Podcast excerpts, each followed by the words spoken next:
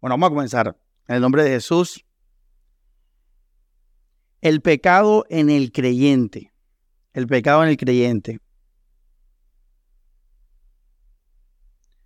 Bueno, después de esas enseñanzas, ¿qué quiere uno hacer? Consagrarse. Después de que uno escuche una prédica, una, un llamado a la, a la santificación, uno que hace, uno dice, bueno, me voy a consagrar. Después de esta exhortación que te acabo de decir, uno que dice, me voy a consagrar. Eso es lo que uno dice, voy a consagrarme. Y eso, es una prédica vieja, eso ya lo hablamos con Colosenses, la manera correcta e incorrecta. Ahora, eh, la manera correcta es simplemente en nuestra mente estar arraigados del Evangelio. Esa es la consagración. El nivel de eso determinará la profundidad de tu consagración, pero eso es una consagración correcta, es un estado de la mente. No son obras, al menos que esas obras vayan en relación a que no te afecten en la parte mental con la palabra de Dios, en relación con la palabra de Dios. Eh, la mayoría de los cristianos, cuando se van a consagrar, piensan en obras, en dejar de hacer y aunque es muy sutil la diferencia, pues hay una diferencia grande entre consagrarme a través de las obras o consagrarme a través de mi mente y dejar obras con base a esa salud de mi mente con el espíritu. Es una diferencia muy importante, aunque es sutil. Ahora, todo esto recuerden por la mente, por medio de la fe. No voy a leer versículos. Colosenses 2.23, por ejemplo, lo lee en su casa. Colosenses 2.23. Eh, ahí va a estar copiado para que lo estudie cuando estudie eso. Ahí habla de que todo lo que recibimos por el Señor es por medio de la fe. Eso es lo que dice ese versículo. Todo en la vida del cristiano gira alrededor de la consagración que es, repito, estar en la salvación, permanecer en la salvación, crecer en la salvación, pedir y rogar por la salvación pensar y meditar en la salvación y testificar la salvación. Como le dije el domingo, todo es salvación. Oigan, saben que la salvación se desprende en redención, resurrección y comunión. Y eso se desprende en otras cosas. Entonces, ahora, la lectura de la Biblia, el dejar TikTok, el dejar Instagram, tiene que ver con esto. No es dejar esas cosas porque sí, o leer la Biblia porque sí, o orar porque sí, o venir a la iglesia porque sí, o estudiar la Biblia porque sí. Es hacerlo para que mi mente se llene, se nutra, esté poderosa, esté enfocada, esté estimulada, esté llena de ese Espíritu Santo de Dios. Por eso es que yo hago esas cosas, para, para, repito, estar, permanecer, crecer, pedir, rogar. Por ejemplo, cuando uno estudia, uno después ora, porque te das cuenta que hay cosas que tú no sabes. ¿Y qué hace uno? Le ruega al Señor. O hay cosas que tú no tenías y le ruegas al Señor. Entonces, fíjate, todo va ligado. Listo. Ahora, la batalla espiritual, que lo vamos a ver más adelante, recuerden, es aquí. O sea, los demonios, la carne, eh, el ego, todo eso tira es a, quitarte la consagración, a destruir tu consagración, alejarte de Dios, alejarte de tu Salvador. Todo eso trata es y reemplazarlo con tu ego. Eso lo vimos también hace poco en una predica. Ahora, todo esto, toda esta desgracia que quiere que Satanás quiere que caigamos, esta desgracia, literalmente, caer de la gracia, es lo que es el pecado. El pecado es eso. Hoy vamos a hablar, ¿cómo se llama la predica hoy? El pecado en el creyente, es el pecado. Eh, entonces sí, hay pecado en la gracia. Sí, sí hay pecado en la gracia. Eh, y por eso tenemos que aprender a vivir y a caminar seguros, conociendo el pecado, bien conocido, así pero bien conocido como, como, como More respondió. Ya uno sabe que en la gracia hay cuatro pecados mortales o los pecados que existen en la gracia son cuatro pecados. La idolatría, la incredulidad, falta de amor y eh, el ego. Ahora, como esto es una, una cosa tremenda, hermano, esto es una batalla, esto es un rollo literalmente, es muy difícil mantenerse equilibrados. Miren que la mayoría de iglesias se van a los extremos. O sea, o, son libertinos y dicen, tú eres libre, haz lo que te dé la gana, aquí no decimos nada, aquí no, aquí solamente amamos, o sea, se van al extremo liberal, o hay unas que dicen las reglas, que prohibido esto, prohibido aquello, prohibido lo otro, esto no es prudente, esto lo otro no es prudente, etcétera. Hay gente, hermano, que ha llegado a irse a vivir al desierto para evitar el mundo, para evitar el pecado. Hay gente, bueno, ya, cualquier punto. Eh, pero lo interesante es que ambos extremos terminan cayendo en las obras, sea en que las hagas o no las hagas.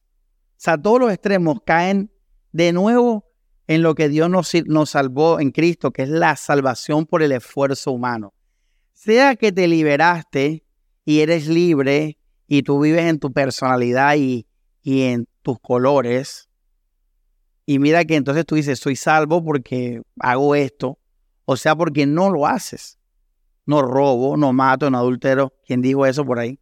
Alguien malo en la Biblia. ¿eh? Alguien malo dijo eso. Eh, un fariseo por ahí, ¿verdad? Eh, yo no mato, yo no robo, yo no adultero, yo no lo hice, no lo, de niño no lo hago, ¿verdad? la gente termina cayendo en eso. Y cuando caemos en las obras, sea que las hagamos o no, pero sea en la base de nuestra fe, entonces no hay poder del Espíritu Santo, porque acuérdate que el Espíritu Santo obra por medio del hombre espiritual a través de la mente. En cambio, las obras son a través del viejo hombre, sean buenas o sean malas.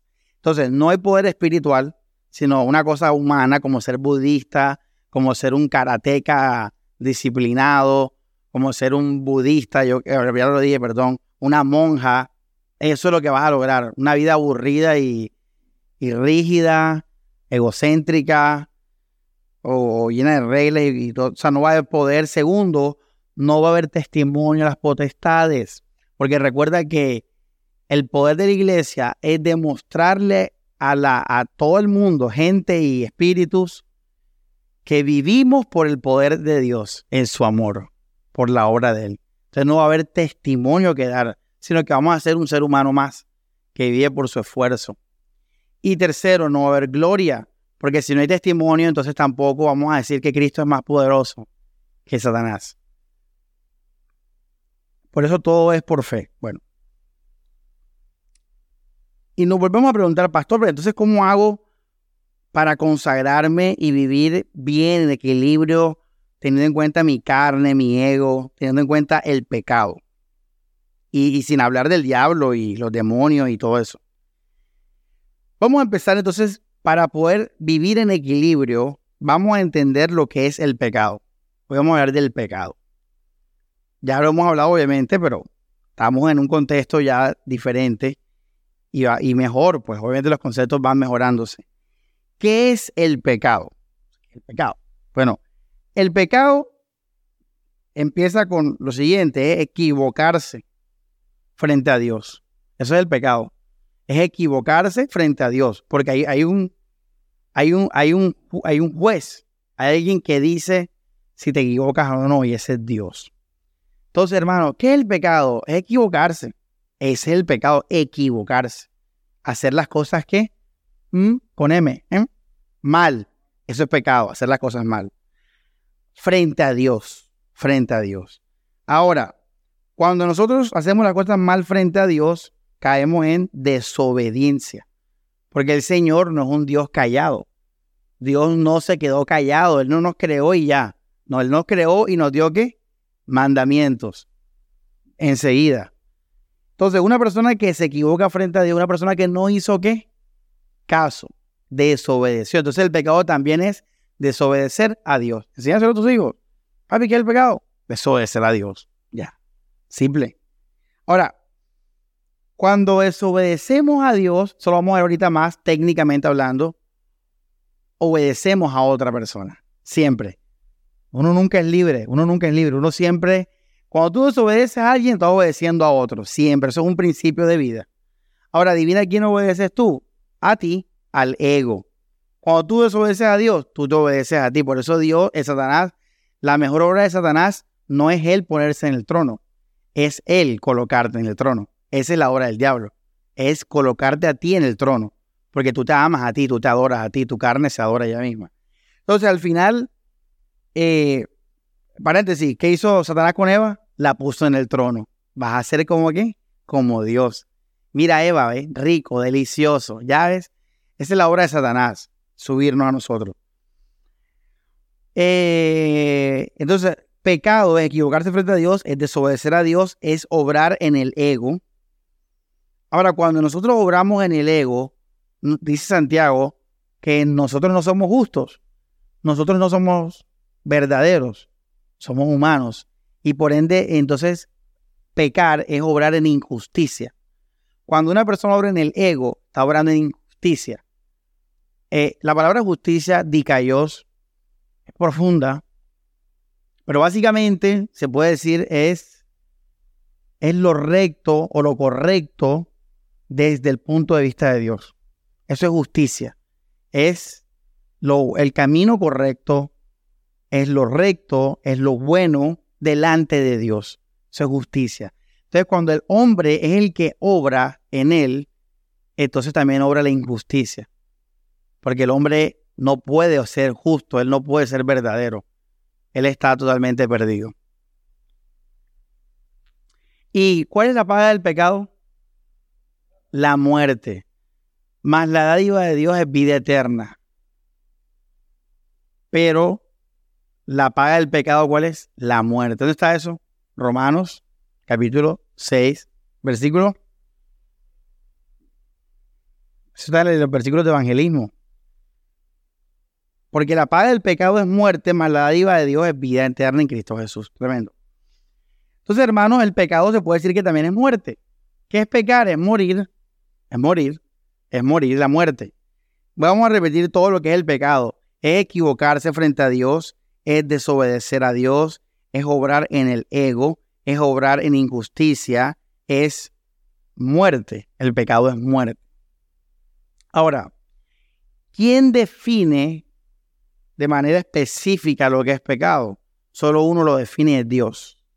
Solo uno lo define es Dios. Dios.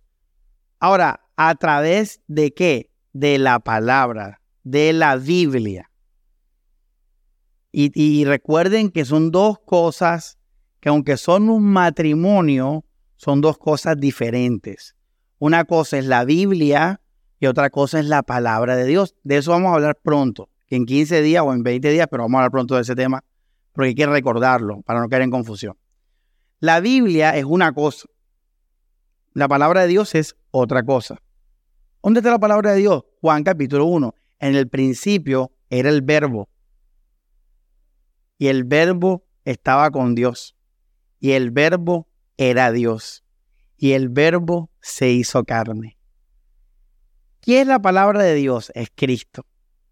Por eso tú no puedes decir que la Biblia es la palabra de Dios, porque esto tiene cosas terrenales. Ahora vamos a hablar de eso.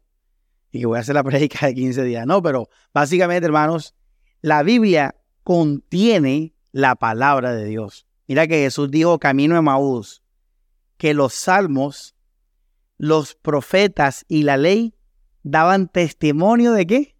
De él. Entonces, en la Biblia está Cristo, está el verbo, está la palabra de Dios, que es la que transforma, que es la que cambia, que es la que salva. Pero la Biblia sola no es la palabra de Dios. Hay muchos versículos en la Biblia que no hablan de Cristo y que no van a hacer ningún efecto en ningún sentido. Muchos. Incluso hay versículos que están con errores, etcétera. Pero ese era el punto de hoy. Bueno, eh, el punto es que en la Biblia, ojo, está lo que se dice que es pecado y también la palabra de Dios revela lo que es pecado. Sea, las dos cosas que son diferentes, pero son un matrimonio. Por eso este libro es sagrado. ¿Sabías esto? Este libro es sagrado. Y este libro lo adoro y lo amo. Porque este libro tiene la palabra de Dios. Por eso lo amo y lo adoro y es sagrado. Pero la Biblia contiene, no es la palabra de Dios. Esto va a desaparecer. Este libro va a desaparecer pero el Señor seguirá para siempre. Y la palabra de Él seguirá para siempre. ¿Qué es la palabra de Él? Lo que Él dijo, la verdad de Él, la regeneración, el perdón. Eso va a seguir para siempre. Eso es lo que significa cuando dice la hierba pasa y tal, pero la palabra de Dios permanece para siempre. Se refiere a la palabra de Dios, no al libro. Esto va a desaparecer algún día. Entonces, ¿quién define lo que es pecado? Solo Dios. ¿Y dónde lo define? En la Biblia y en la palabra de Dios.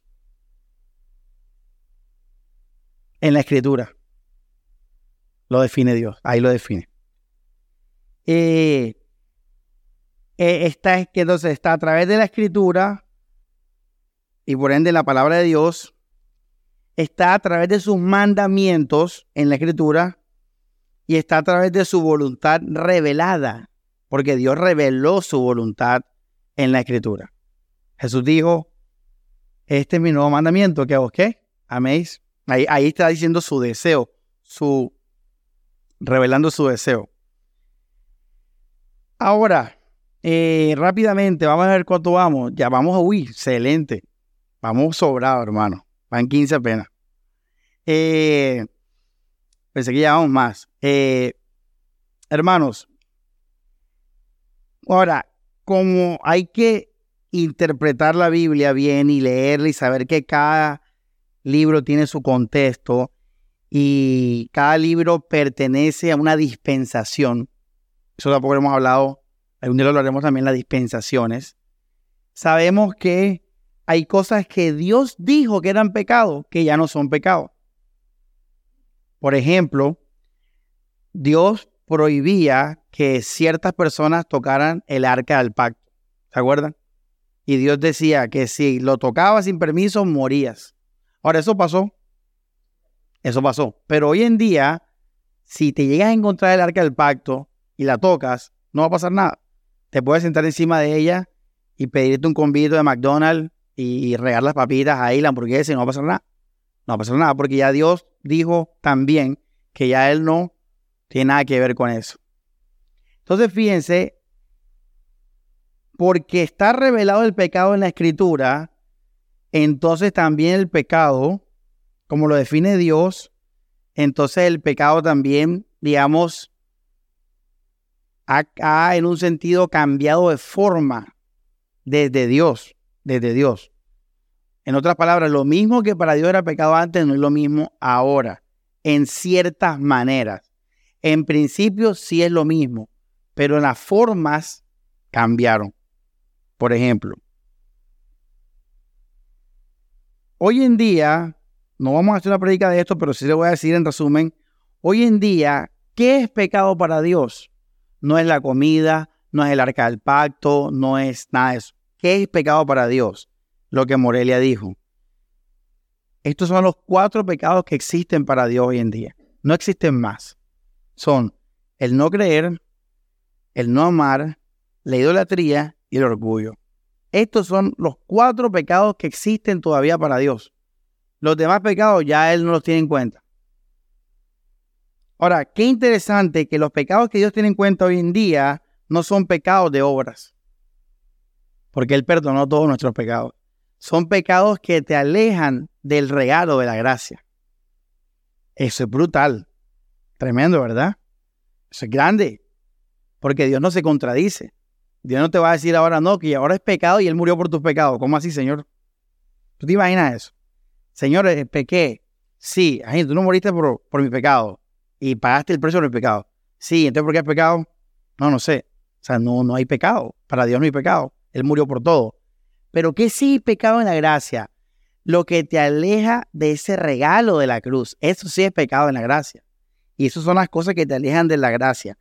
El, la idolatría, el orgullo, la falta de amor y el no creer, la incredulidad. Eso sí es pecado, sigue siendo pecado. Pero ya no de obras que tú haces, sino de un corazón endurecido, brutal. Pero ese no es el tema. Eh, así que cuando usted va entendiendo estos conceptos de maduros, de madurez, ¿verdad? Ya tú no vas a andar viendo las obras pecaminosas o las obras morales, más bien, obras morales. Que la mentira, que robar. Hermanos, yo, yo creo que robé hace poco. Hace poco estábamos haciendo el mercado. Cogí un algo para comer. A veces uno hace eso, ¿verdad? Que uno abre y, y viene el del, seguridad y uno se le esconde aquí y pues sigue comiendo. Uno hace eso, yo lo hago a veces. Iba haciendo la compra chévere y se me olvidó pagarlo. Ahí robé. Entonces, el inmaduro mira las obras. Ahí robaste. Pero el maduro no ve las obras para nada. Él siempre va a ir a la fuente, a la intención. Raab mintió, ¿sí o no? Una persona inmadura dice, no, mintió y punto. Pero mintió, mi inmaduro. El maduro, ¿por qué mintió? Porque ya sabía que era injusto que mataran a esos hombres de Dios. Era injusto, era, no tenía sentido que los mataran. Yo digo, yo no voy a que los maten. Y mintió. Eso es lo que Dios ve en la gracia y había señales en el antiguo pacto. El antiguo pacto da luces, como dice Hebreos, sombra de lo que había de venir. Entonces, el maduro no ve las obras. A mí cuando me han dicho confesiones, yo se lo he preguntado, confesiones serias, serias, no voy a decir ejemplos, pero imagínense lo peor de lo peor que me lo digan a mí. Yo lo primero que trato de hacer es alejar a la persona de esa obra. Hazlo tú también aléjala porque la persona va a venir con culpa, va a venir con trauma, va a venir con susto, va a venir con ansiedad, va a venir con nervio. Y, ya tú sabes que la hora no es el problema, sino la fuente de por qué hizo eso. Entonces, lo primero que tú tienes que hacer una consejería es alejar a la persona de esa obra, cálmala. Imagínate lo peor, no puedo decir nada porque es peor, es feo. Pero lo peor que te digan. Cuando te digan lo peor, dile a la persona, cálmate, Cristo te ama. No te preocupes. Dios te, ve igual, no te preocupes. Cálmate, que se calme, que tranquilice, que esté en la gracia. Y luego le preguntas, ah, ¿y por qué lo hiciste? Esa respuesta va a ser realmente lo que te va a dar el diagnóstico del problema, la posible solución o el posible juicio. Porque recuerda que la iglesia también ejerce disciplina y rechazo. Cuando la persona rechaza la gracia. Ya, el amor así como amo profundamente, también eh, rechaza. Eso lo vimos ya también en la enseñanza. No tires perlas a los cerdos, ¿estás de acuerdo? Entonces, no mire las obras sueltas, mira la fuente. Porque incluso hay gente que tiene buenas obras y están llenos de pecado. Jesús dijo, sepulcros que blanqueados. Por fuera a los hombres, o sea, eran hipócritas, ellos hacían cosas malas pero escondidas. Por fuera se ven buenos, se ven blancos, pero dice por dentro están llenos de huesos de muerto. Mateo capítulo 23, los fariseos. Entonces, el joven rico, el joven rico era una persona también de buenas obras, ¿verdad? Y Jesús desechado, quedó desechado. Señor, déjame despedirme de mi padre. Y Jesús vio el corazón. Quería la herencia. Se dijo, nada, nada. Ustedes saben qué eso significaba la herencia. Jesús veía él ve los corazones. Eso es tremendo de los evangelios. Jesús ve los corazones. Por eso la mujer adúltera o a la mujer del pozo, mira la mujer del pozo, Dios no le puso, Jesús no le puso perendengues. Ah, tuviste un poco de marido y el que está contigo no es tu marido. Y Jesús dijo, ¿sabes qué, mujer? Si tomas de mí, no vas a tener más sexo. Fue lo que Jesús le dijo. Jesús no le, le armó el escándalo y la cosa. Relájate. Que por ahí, la obra es lo de menos. Lo repito, la obra, así sea que sea la peor obra, la obra siempre será lo de menos. Tienes que ver el corazón, el por qué hiciste eso. Mira, hay gente, yo se los dije en la, ¿se acuerdan la de no se engañan ustedes mismos? Mira, hay gente que ofrendar puede ser una maldición para su vida. Ejemplo, a ver, José.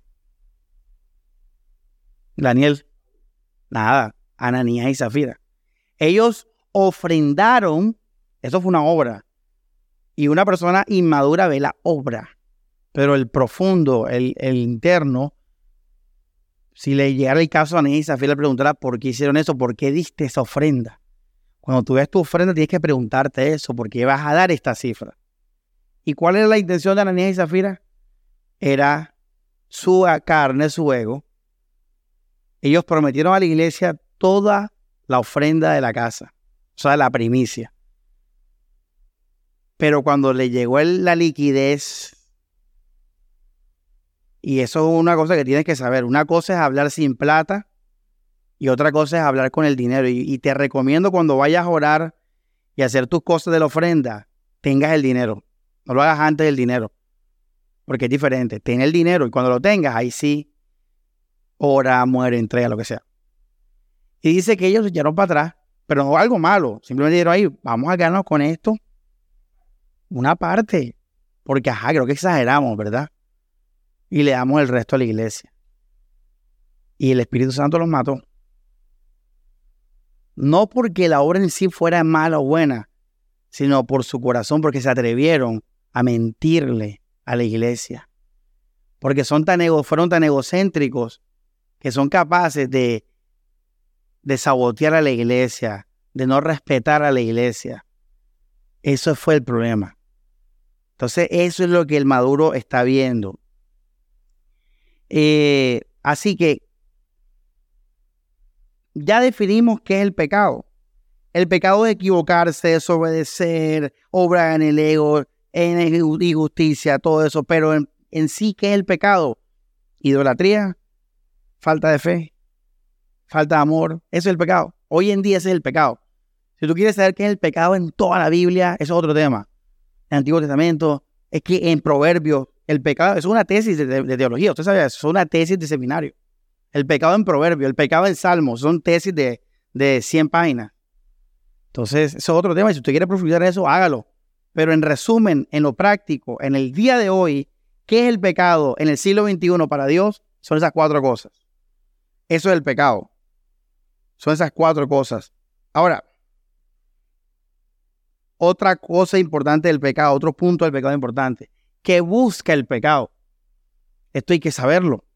Porque, ajá, ¿cuál es el fin del pecado? O sea, porque el pecado quiere venir a molestar, quiere obrar. Y quiero aclarar algo aquí también. El viejo hombre es tu naturaleza caída es tu yo totalmente consumido por el pecado. Ese es el viejo hombre. ¿Y eso por qué pasa? O sea, ¿por qué tu viejo hombre está consumado, consumido por el pecado? ¿Por qué pasa eso? Por tu carne. En otras palabras, el viejo hombre es como la condición y la carne es la razón de eso. Y el pecado se aprovecha de eso, porque el pecado es aparte de ti. Tú eres el viejo hombre que tiene carne y el pecado por eso está en ti, por la carne y el viejo hombre. Recuerda que el pecado no puede hacer nada del hombre espiritual. El hombre espiritual es perfecto, santo, brutal. Ya. Entonces, por ese enredo de nuestro apóstol querido Pablo, que nos dio esa explicación inspirado por el Espíritu Santo, eh, podemos resumir que todo es la misma cosa. Ya, en la manera práctica, en la manera coloquial, cuando uno habla del viejo hombre, la carne, eso es pecado. Y el pecado está en el viejo hombre, y está en el viejo hombre es pecado. Y está en la carne es pecado, y el pecado es la carne, y la carne es pecado, es la misma cosa. ¿Por qué les digo esto? Para que no se enreden. Porque Pablo sí separa eso, lo separa para sus explicaciones. Por eso, eh, es difícil a veces entender a Pablo. Entonces, iglesia, eso va ligado. Cuando tú estás el viejo hombre, tú pecas. Cuando estás en la carne, pecas. El pecado, ¿por qué está en ti? Por tu viejo hombre, por tu carne y ellos se aman y son lo mismo y están envueltos y enrollados ahí. Ya, tenga eso ahí claro. Eh, ¿Qué busca el pecado? A ver, José, dime otra manera de decir esto, ¿qué busca el pecado? ¿Qué otra, de otra manera podrías, quitando la palabra pecado, qué otra manera podrías decir ahí? ¿Qué busca?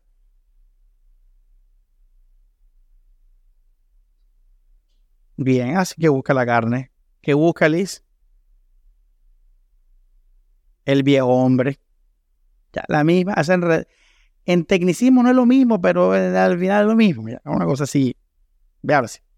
Entonces, ¿qué busca el pecado?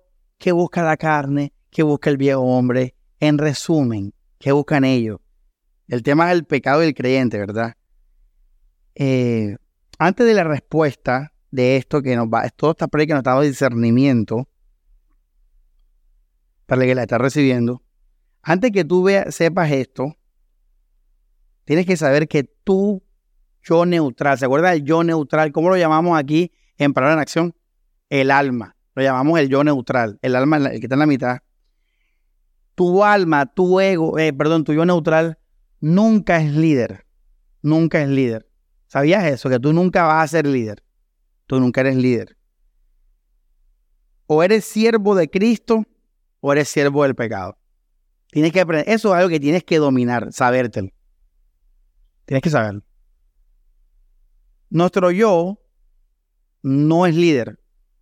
O es esclavo de Cristo o es esclavo del pecado. O le servimos a Cristo. Vamos a unos versículos sobre esto bien chéveres. Vamos al libro de Gálatas, capítulo 5.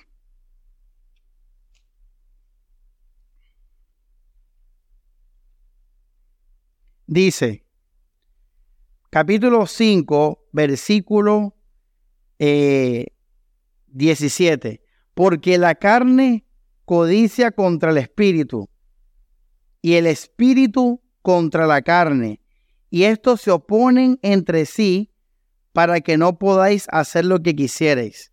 Qué tremendo. Una pregunta. ¿La carne quiere que tu yo neutral mande? No, Paola. No. sé que digo que sí, no. La carne quiere reinar ella. Lea bien. Voy a leer de nuevo. Dice, porque la carne codicia contra el espíritu, o sea, con el nuevo hombre, y el espíritu contra la carne. Ellos están peleando.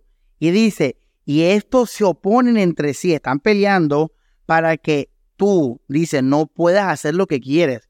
O sea, la carne quiere que tu neutral dirija Maludis. Colet. Oye, ¿qué pasa? ¿Están distraídos? Estamos leyéndolo. Por eso no debo ofrendar, hermano, porque se le, se le va la salvación, pero de una. Uy, dele gracias a Dios por la ofrenda. Oye, la Biblia dice, léelo ahí, dice que los dos están peleando para que tú no hagas lo que quieras. O sea, te pregunto, la carne quiere que tú, yo neutral, no tu ego, hermana Luz, no el ego, el ego que es, es el yo en la carne. Eso lo aclaramos. El yo neutral, tu alma. Pregunta, ¿la carne quiere que tu alma mande? No. ¿Quién quiere mandar? Ella. Ahora, ¿el espíritu quiere que tu alma mande? Tampoco. Él quiere mandar sobre tu alma. Brutal, ¿ah? Yo nunca había entendido ese versículo. Nunca. Ahora lo entiendo. Es que ninguno de los dos quiere que tú reines. La carne quiere reinar o el Espíritu Santo de Dios quiere reinar. Tremendo. ¿Sabes? El Espíritu de Dios está peleando por ti. Entérate de eso. Y pelea contra tu carne y tú ni te das cuenta. Estás dormido. Hay una batalla por tu alma en todo momento para que tú seas guiado por, una, o por la carne, que es el pecado, que es el viejo hombre, o por el espíritu, que es el nuevo hombre, que es Cristo, que es el amor de Dios, que es todo eso. Tremendo. Mira así como Dios nos ama. ¿eh? ¿Cómo Dios nos qué?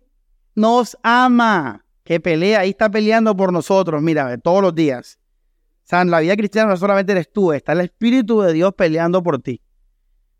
Pastor, ¿hay un versículo sobre eso? Sí lo hay, vamos a leerlo. Santiago 4.5. Santiago 4.5. Ahora lo vas a entender al fin.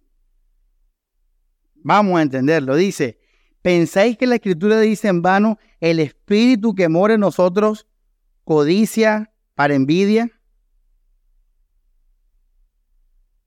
Nos cela. Aquí lo dice de una manera extraña, pero el punto es que el Espíritu Santo nos codicia, nos anhela, nos desea, nos cela. Ahí ya sabes a qué se refiere, a que, a que Él no quiere, mira, que Dios te ama tanto que no quiere que tú seas regido por tu qué, por el pecado, por tu carne. Porque Él sabe que tú, tú no eres, tú no eres Dios, tú eres un siervo, o del pecado o de Cristo. O del pecado para muerte o de Cristo para vida. Tremendo. Así que Dios, el diablo se ríe de aquellos que dicen, yo tengo el control de mi vida. El diablo se ríe. Eres más del diablo que no. El que diga eso es del diablo. Acuérdate que el diablo exalta el ego. En cambio, el que diga, Cristo es mi vida, ese siervo de Cristo. Bueno, hermanos, vamos a Efesios 4:30 y entendemos también ese versículo ahí de, de ñapa. 4:30 dice, y no contristéis al Espíritu Santo de Dios, con el cual fuisteis sellados para el día de la redención.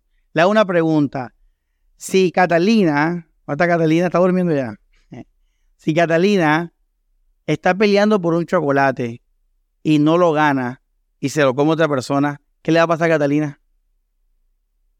Se va a poner a llorar. Bueno, cuando él dice que el Espíritu Santo se contrista es porque no, no ha podido dirigir tu vida, sino que tú se la estás entregando al pecado y al ego, a la carne. Y si lees el contexto de Efesios, está hablando de peleas con los hermanos, de celos y envidia y pleitos y rabias. Y dice después Pablo, no contristéis al Espíritu Santo. Aunque Pablo lo está diciendo así, es más profundo. Está diciendo Pablo, hermano, estás dándole el poder a la carne que reine. Y Dios te ama tanto que se pone triste porque Él te ama, Él te quiere dar vida, Él quiere que vivas en el poder de Él, que vivas en la libertad con que Él te hizo libre. Él te cela, Él te anhela, Él pelea por ti. Él quiere que tú seas de Él porque Él nos ama, Él nos creó y quiere lo mejor para nosotros, en todo sentido de la palabra. Entonces, ya entiende esos versículos. Vamos a el versículo 18, ahí mismo en Efesios,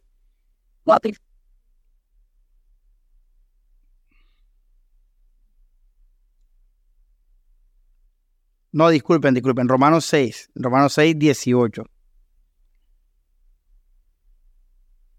Aquí con este versículo complementamos lo que estamos viendo. Dice, y libertados del pecado, vinisteis qué? ¿Qué dice? ¿Hacer qué?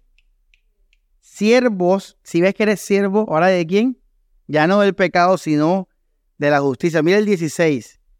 ¿No sabéis que si os sometéis a alguien como esclavos para obedecerle, sois esclavos de aquel a quien obedecéis, ya sea del pecado para muerte o de la obediencia para justicia? Tremendo. Entonces, con eso reforzamos ese punto de que tú no eres líder, tú eres un siervo capítulo 8 de Romanos, verso 4 dice, para que la justicia de la ley se cumpliese en nosotros, que no andamos conforme a la carne. Ahora, esta palabra es clave, andar. Esto tiene que saberlo. La palabra andar no solamente es caminar. Andar es seguir un camino. Es caminar con un fin. Eso es andar es seguir un camino, es ir con un fin. Eh, cuando la Biblia dice que el creyente no anda conforme a la carne, está diciendo que tú no estás siguiendo al, a la carne, al pecado. Tú no estás siendo, en palabras de Gálatas 5, guiado por la carne. Eso también es una prédica vieja que vimos que lo que la carne quiere es que seamos que guiados y vamos a 1 Corintios 6, verso 12.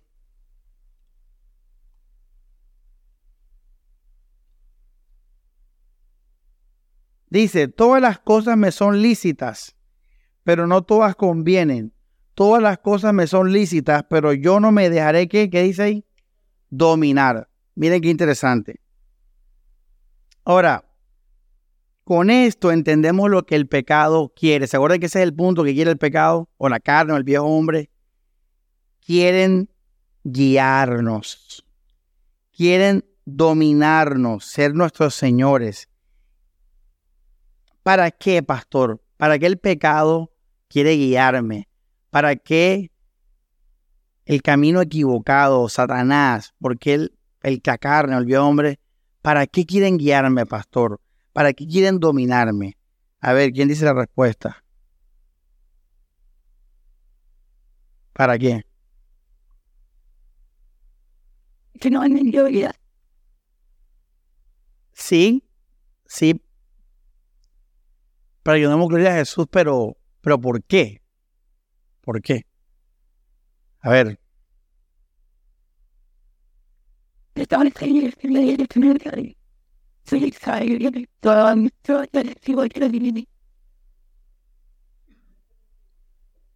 Sí, pero hay una, una palabra que resume lo que están diciendo.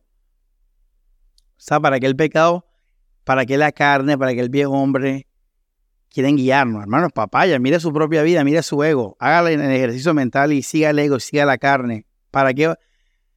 Si yo le digo a usted ahora, siga su ego y su carne, ¿qué vas a hacer? ¿Qué es lo primero que vas a hacer? ¿Por qué lo vas a hacer? Pregúntatelo ahí mismo y vas a tener respuesta. ¿Cómo dijiste? Así es, pero está caliente, More. Caliente. Para una palabra. More la dijo, pero no hay, hay que decirla sola. Para vivir. Para vivir. O sea, el pecado quiere que vivamos, que seamos felices. Ahí sigue todo lo que ustedes dijeron. Que, que, que, que estemos plenos. Recuerda que Lucifer quiso el lugar de Dios. Quiere decir que hasta el día de hoy Satanás va a querer hacer la obra de Dios, que es darnos vida. Pero solamente Dios puede dar vida. Eso es otra enseñanza brutal del diablo que usted tiene que saber y dominar. Que Satanás, él no está buscando muerte y destrucción, nada de esas cosas. Él está buscando es que haya vida. Que haya vida. Y mira que la, es la hora y la gente se mata porque no nos muramos. Está buscando la manera de no envejecer, de vivir y de vivir y de vivir. Dios dice, no, yo voy a destruir este mundo. Este mundo está condenado. Por eso el que ama al mundo, que dice? El amor de Dios no está en él. Si tú te pegas a este mundo, estás decidiendo el bando en el que tú estás tu corazón.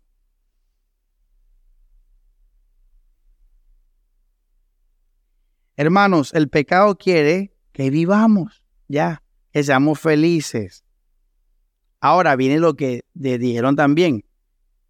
Cuando tú estés feliz y te pregunten, Samuel, ¿por qué estás feliz? ¿Tú qué vas a responder? Por mi trabajo, por mi fuerza, por mis logros. ¿Todo eso qué es? Ego. ¿Qué más es eso? Mundo. ¿Qué más es eso? Obras humanas. Y vas a decir, yo no necesito a Dios soy feliz. Y esa es la amenaza, ese es el que el enemigo que pelea contra la vida que Dios nos da. En cambio, el creyente hace todo lo opuesto. El creyente dice, yo renuncié al mundo, renuncié a mi ego, renuncié al pecado y vivo por lo que Cristo hizo. Esa es la gloria. Entonces, eso es lo que el pecado quiere. Ahora, por eso es inmadurez ver las obras morales. Es inmadurez.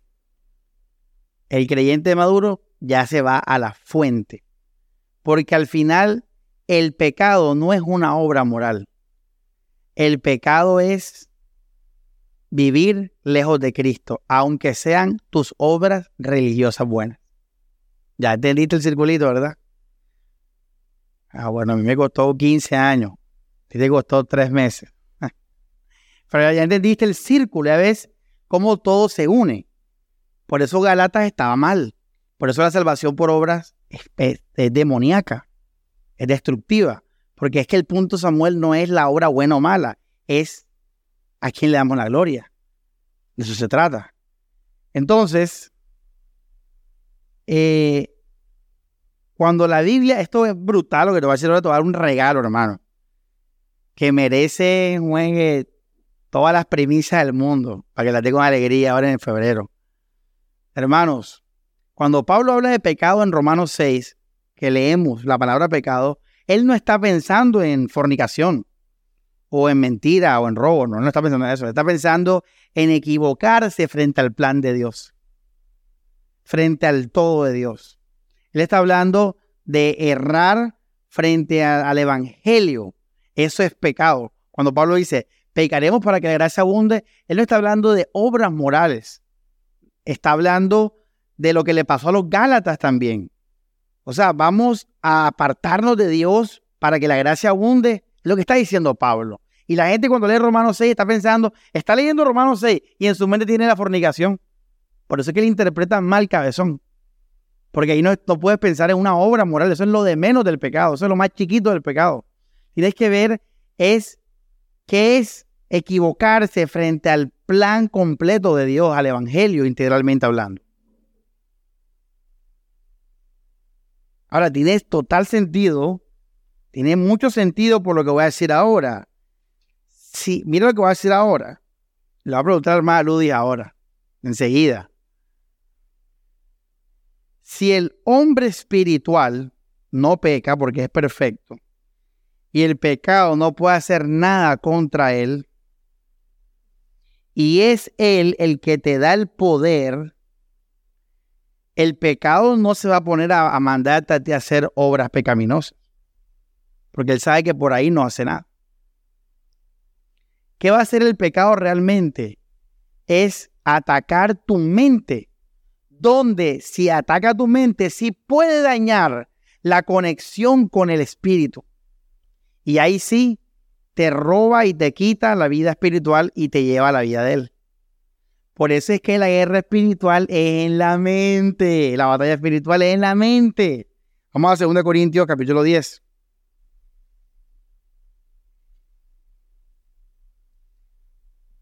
Dice, capítulo 10, versículo, esto es brutal. Dice, versículo 3.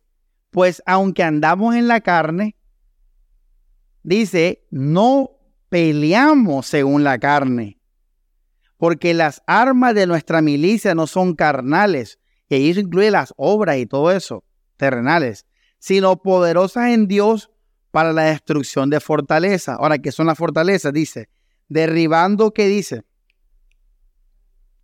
Ideas. Y toda altivez, o sea, ideas producto de la, del hombre, de, del ego, de, pero obviamente llegada por los demonios también. Dice, contra el conocimiento de Dios. O sea, el enemigo, ¿te acuerdas que hablamos de la doctrina en la mente? El enemigo son las ideas, hermanos. La batalla es en la mente. Dice, y trayendo cautivo todo qué?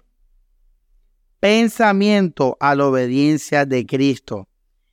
Ahora vas a entender este versículo. Dice, y estando prestos para castigar toda desobediencia Ahí no está hablando de fornicación, está hablando de todo lo que va en contra del Evangelio. Dice, cuando vuestra obediencia fuere perfecta. A ver, Ludis, cuando, o más bien, eh, interprétame el versículo 6 de 2 Corintios 10. Explícamelo, pero rápido, mija, que no, nos atrasas a todos. Y tengo que ir al cine ahora. ¿Sabes qué? por qué voy a decir los miércoles? Porque hay promoción, hermano. Hay a mitad de precio en Buenavista.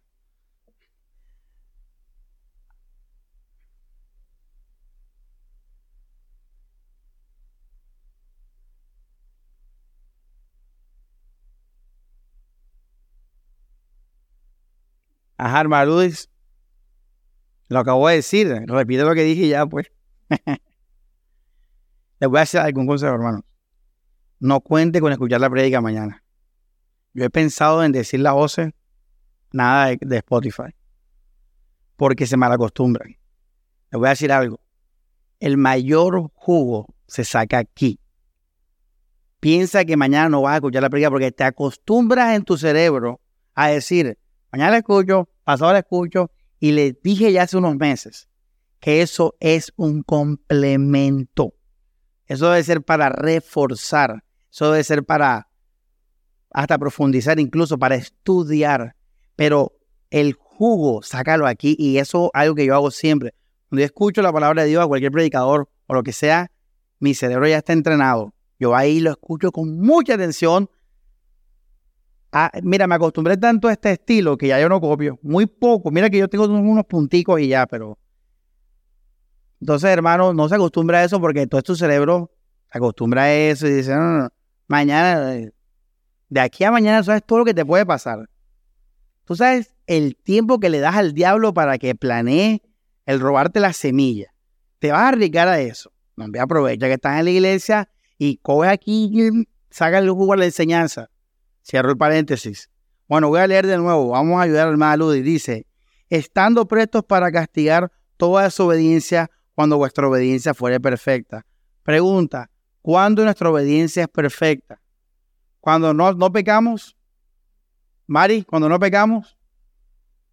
¿Cuándo es perfecta, Mari? ¿Cuándo es perfecta nuestra obediencia? No escucho nada. Grita, hermana. ¿Cómo dice, hermana Carmen? No, no, al contrario. ¿Qué hacen mirando la Biblia? Y no hay nada. O sea, como si fueras a encontrar algo ahí. Ay, hermano, fácil. ¿Qué les dije yo? Que el nuevo hombre nunca, ¿qué? Nunca peca, Él es perfecto. Entonces, ¿cuándo tú puedes castigar la desobediencia? Cuando estás en el espíritu, cabezón. No tiene nada que ver con obras. Tiene que ver con tu estado de mente, no con tu obra. Los evangélicos leen este versículo y están pensando que hasta que ellos no se porten bien en todo, no pueden, no pueden castigar el pecado. Ni lo uno ni lo otro. Ni está hablando del pecado de obras morales, ni tampoco está hablando de tus obras buenas. Está hablando de una persona que su mente, y acabamos de leer la mente atrás, argumento, llevando todo pensamiento cautivo a lo que Cristo Jesús. Estamos hablando de una persona que su mente está en la obediencia del Evangelio. Mente. El Evangelio es pura mente, es pura fe, es pura confianza, es consagración, no es nada de obras. Y una persona estando en ese estado va a ver la realidad de todas las cosas. Porque tiene la mente de qué? de Cristo. ¿Y quién le enseña a Cristo? Nadie. 1 Corintios capítulo 2, lo vimos el domingo. Bueno, hermanos, para ir terminando la recta final y tranquilo, estudie la prédica mañana, eh, pero no se acostumbre a, que a depender del mañana. Hoy saque el jugo de la enseñanza en el culto. No viene a la iglesia es para eso, para, para sacar el jugo aquí en la enseñanza. Ya después lo refuerza mañana. Eh,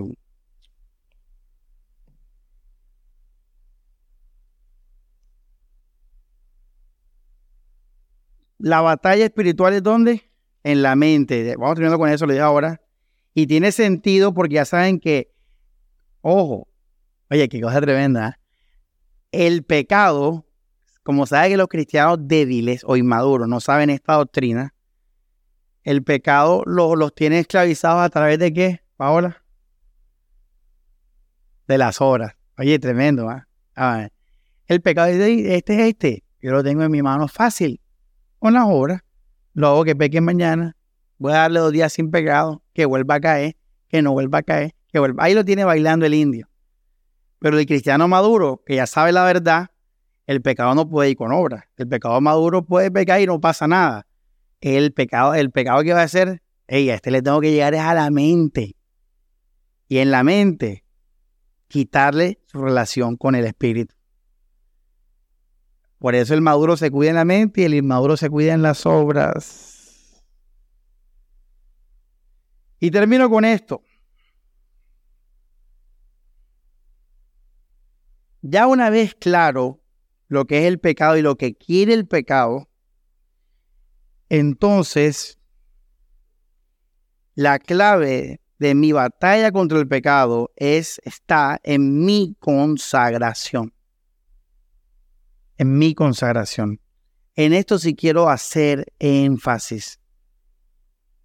Es lo que les di ahorita, hermanos. Repito, deja todo lo que alimente que tu mente descanse en Cristo. Déjalo.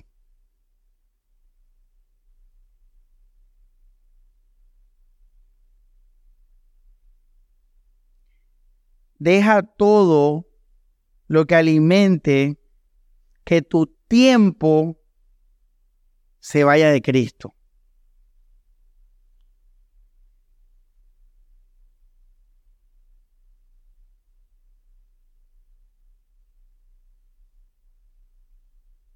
Eso es lo primero que tienes que hacer, iglesia. Ahora, yo le decía el domingo a algunos hermanos afuera del culto que esto es tan brutal que hay hermanos que pueden decirme a mí, Samuel, yo voy a dejar mi smartphone y voy a poner un celular que haga llamadas y ya. O sea, aquí en una iglesia espiritual pueden haber obras que van a parecer tan legalistas y van a haber obras que van a parecer tan libertinas. Pero es que no es ni lo uno ni lo otro. Es lo que subjetivamente a ti te ayude a estar mentalmente pleno en la vida de Cristo. Eso ya lo hablamos también ya. Hermanos, tú quieres consagrarte en paz. No te alejes de Jesús en tu mente. No te alejes de, de su vida, de sus palabras, de sus promesas. Que no dejes de pensar en eso, iglesia. Y recuerda que es la conexión con esa, con esa, esa, esa parte espiritual es a través de la fe, no a través de las emociones. Por eso yo ahora soy muy celoso de las alabanzas cristianas. Les tengo miedo, hermanos. ¿Por qué les tengo miedo?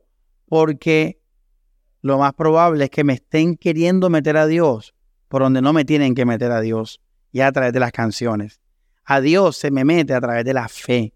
Y la fe no es emocional, no es sentimental, es una decisión de confiar, es una decisión de la mente. Por eso la fe es feliz con la palabra y el estudio de la palabra. Con la alabanza se, embolata con las emociones. Llegan las emociones o la fe y se es un enredo ahí. Por eso las alabanzas en la iglesia eran cuando estamos en la iglesia. Vamos a alabar a Dios. Pero como hoy en día está la música que se vende cristiana, y eso hace parte de ya de, algo mundano, ya eso está contaminado. Por eso yo le tengo mucho miedo así. Y por eso yo escucho música secular cuando hago las prédicas. Ya me entiende porque, ah, pastor, yo pensé que era puta, era loco. No, no, yo lo hago porque entre más tenga claro mi carne y mi espíritu, mejor para mí. Pero si pongo música cristiana, se me, me emociono ahí y no me gusta. Ahora, esa es mi experiencia, no es la de usted, diferente. Este, probablemente si usted pone música mundana se vaya más a pensar en el mundo que, otra cosa. A mí no, a mí la música mundana me hace enfocarme más en lo espiritual, lo veo más claro así. Segundo, hermanos, segundo, deja todo lo que alimente los pecados mortales. Y esto de esto vamos a hablar el domingo. ¿Cuánto llevamos? A ver, de prédica. Mira, vamos bien, faltan tres minutos para la hora. O lo que voy a decir ahora, iglesia, porque esto es complejo, profundo. Ya yo no solamente me voy a consagrar, mira que en mi teología, en la teología de Samuel Cervantes, hay que consagrarse como piedra angular. Yo no predico la libertad ya, yo predico la libertad para consagrarnos, para que nos domine el Espíritu Santo. ¿Verdad?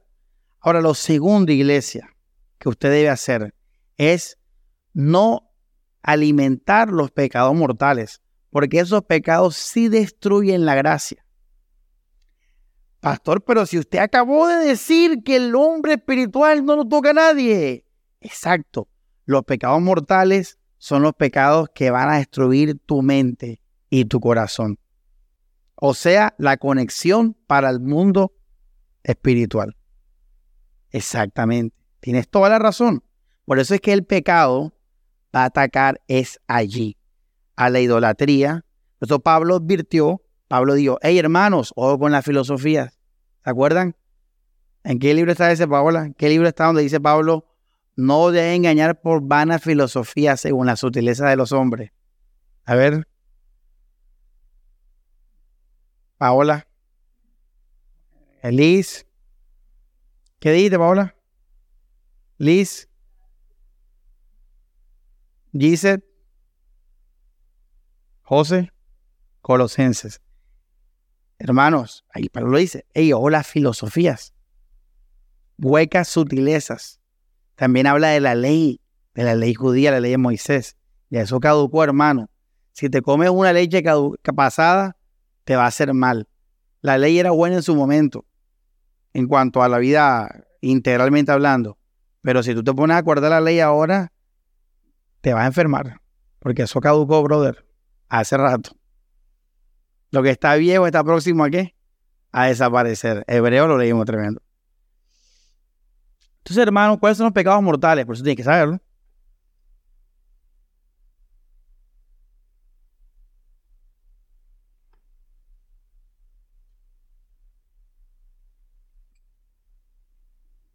Tienes que saberlo. ¿Usted sabe cuáles son los signos vitales? Usted sabe que es un RCP. Usted sabe cuáles son los síntomas de un infarto. Tiene, que saberlo. Tú sabes cuando te disparan qué tienes que hacer. Uno le instruyen en eso, porque uno le puede pasar eso hoy en día fácilmente, por, por todo. Entonces, entre más sepas, más posibilidades tienes de qué? Sobrevivir. Yo me los conozco todos porque yo estoy gordito. Yo me conozco todos los síntomas de un infarto. Porque yo tengo esta pila. Yo estoy en riesgo. Dolor en la base de aquí del estómago, brazo izquierdo, aquí arribita, eh, sudoración, no sé qué, bla, bla, bla. Yo no sé, de memoria, porque eso hace parte de mi vida. Entonces, hermano, los pecados mortales, ¿por qué tienes que saberlo? Porque te tienes que guardar de ellos. Y adivina dónde puedes caer tú fácilmente, ustedes, en el ego. En el ego.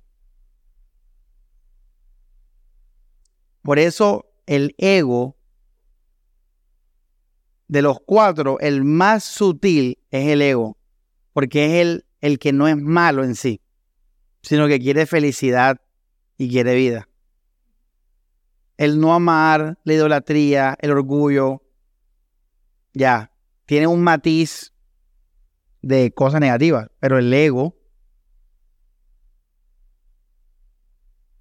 disculpen la incredulidad, el ego, él simplemente quiere ser feliz a su manera.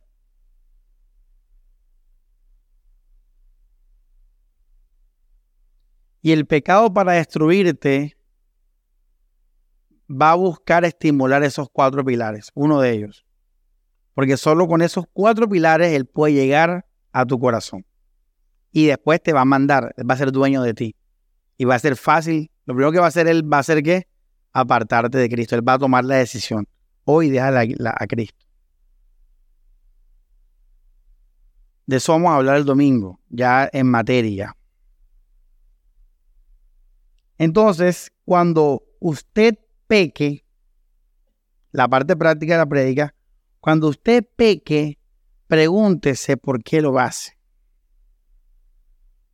Por idolatría, por egoísmo, falta de amor. Recuerda la regla de oro, yo te lo dije. No hagas con otros. Perdón, haz con otros lo que quieres que hagan contigo.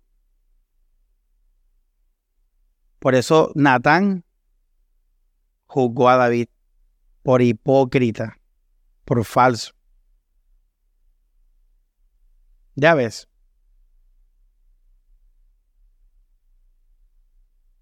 Eso es un pecado mortal. Si tú no cumples la regla de oro, tú estás en, tú estás caído de la gracia, iglesia. Porque ese es un pilar. Y quiere decir, y esos cuatro pilares que te enseñó en esa prédica van ligados los unos con los otros. Entonces, el que, el que es egocéntrico no va a amar siempre. El que no ama no está viviendo en amor, o sea, no está creyendo y descansando en el Evangelio. Y al final vive para él idolatría. Entonces, iglesia,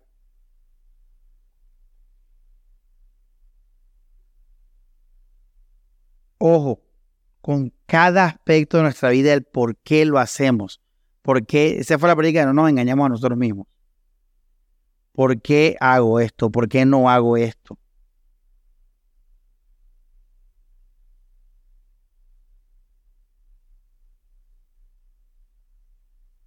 por ego, idolatría, falta de amor, incredulidad. Y donde Pablo dice, ahora vivo yo. Así dicen. No, dice, ya no vivo yo. sino que Cristo vive en mí. Y lo que ahora vivo en la carne, esa era la respuesta, la pregunta de toda esta predica, bueno, el pecado del creyente, lo vivo en la fe. ¿Sabes? Yo voy a vivir la carne, voy a vivir la normal, pero ya mi mente y mi corazón, no, las cosas por las cuales voy a hacer o dejar de hacer no van a ser por la carne, sino en la fe del Hijo de Dios que me amó.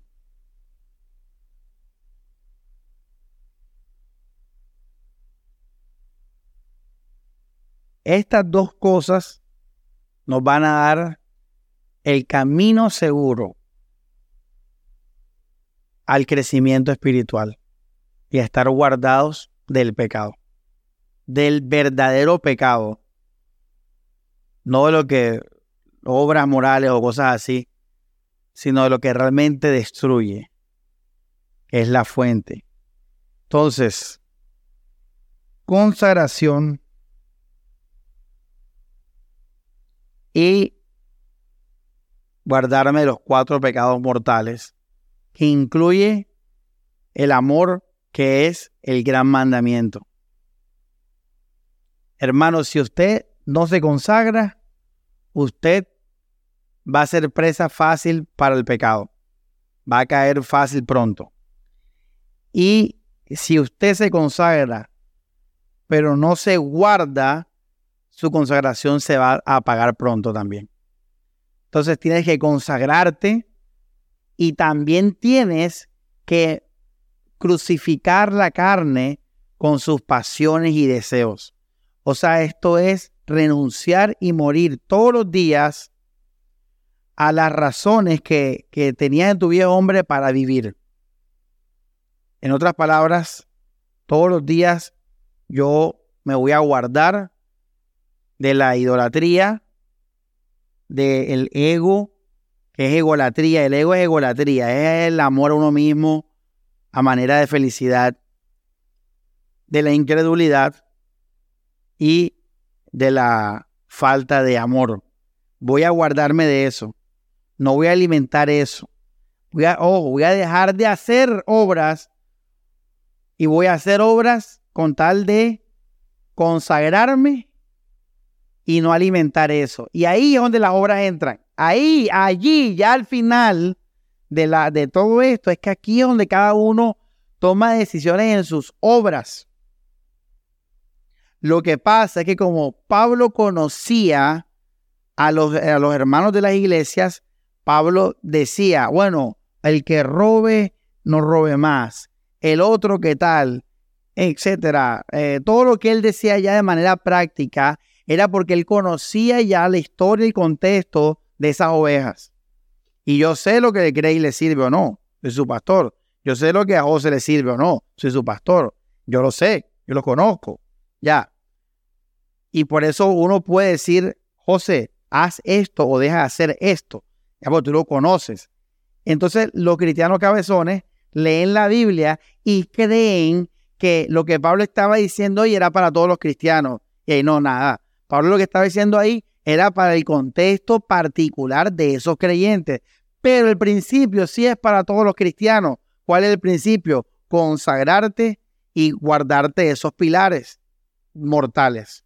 Esos son los principios generales que sí están expresados a través de los mandamientos particulares que Pablo sí, Pedro y Santiago y todos dicen. Ya. Pero cuando tú vuelvas a leer eso, ya tú sabes que tu vida y tu historia es diferente.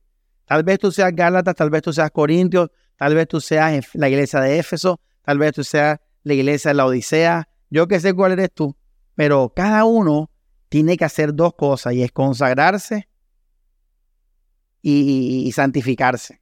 Ya, eso es lo que hay que hacer. Dice 2 Corintios 7, santificados de toda contaminación de cuerpo y de espíritu. ¿Cómo interpretar ese versículo? Fácil. Todo lo que en mi carne terrenal me distraiga de las promesas de Dios, voy a dejarlo. El celular, de ver telenovela, de andar con esta persona, de, ya me entiendes, solo el cuerpo, de dejar de hacer esta obra, hasta aquella obra, eh, de dejar de comer mucho, porque mira, la comida es mi vida. Pablo dijo, no me dejes dominar. Y dice en espíritu, pues todo lo que es inmaterial, que te separa de Dios, la filosofía, las preguntas, las frustraciones, los, sueños, los deseos, yo qué sé, todo lo que sea inmaterial. Pablo está diciendo simplemente, hombre, conságrese, santifíquese. Pero ya sabes, hoy aprendimos ya específicamente cómo vivir en relación al pecado que está ahí en nosotros, que muere en nosotros y que quiere que guiarnos, quiere controlarlo, quiere dominarnos para qué? Para darnos vida, darnos felicidad, tremendo.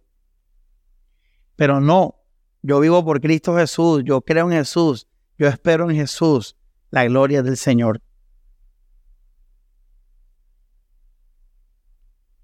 Vamos a orar, iglesia. Dios Padre, te agradecemos por tu palabra, Dios. Nos encomendamos a ella. Gracias personalmente por este regalo, por estas revelaciones, por estas verdades, Señor. Señor, que seamos dignos de estas enseñanzas, Dios. La manera de ser dignos es temiendo, es obedeciendo. Esto es muy serio, Señor. Y al mismo tiempo es profundo, es complejo, Señor. Y por eso, Dios, que crezcamos en nuestro discernimiento espiritual, Señor, para poder vivir para tu gloria, Señor. No es tan simple como parecía cuando decíamos, vamos a vivir para tu gloria, Señor. Es complejo, es profundo, porque nuestra carne lo es, porque el pecado lo es, porque Satanás, Señor, lo es. Porque el ego lo es, Señor. Pero gracias porque tu palabra nos ilumina en todo el camino, Dios. Nos va diciendo todas las cosas, Señor. Y gracias porque aunque es complejo también, al mismo tiempo es simple, Dios. Simplemente vivir en ti, Jesús, en cada momento, Señor. Vivir para ti en cada momento, Dios. Y reflejar esa gracia, no ser egoísta, Señor, no actuar por incredulidad, no actuar, Señor, con dureza de corazón, no actuar como personas vacías y sin sentido, actuar como hijos amados, llenos, vestidos, Señor, de entrañable misericordia, benignidad que has tenido con nosotros, Señor. Así Dios, que cada hermano empieza a vivir con éxito su vida espiritual y así se vaya formando tu vida en ellos para este propósito, Señor, de poder ir y hacer discípulos a otros, Señor, para tu gloria. Tu nombre es Jesucristo, amén y amén.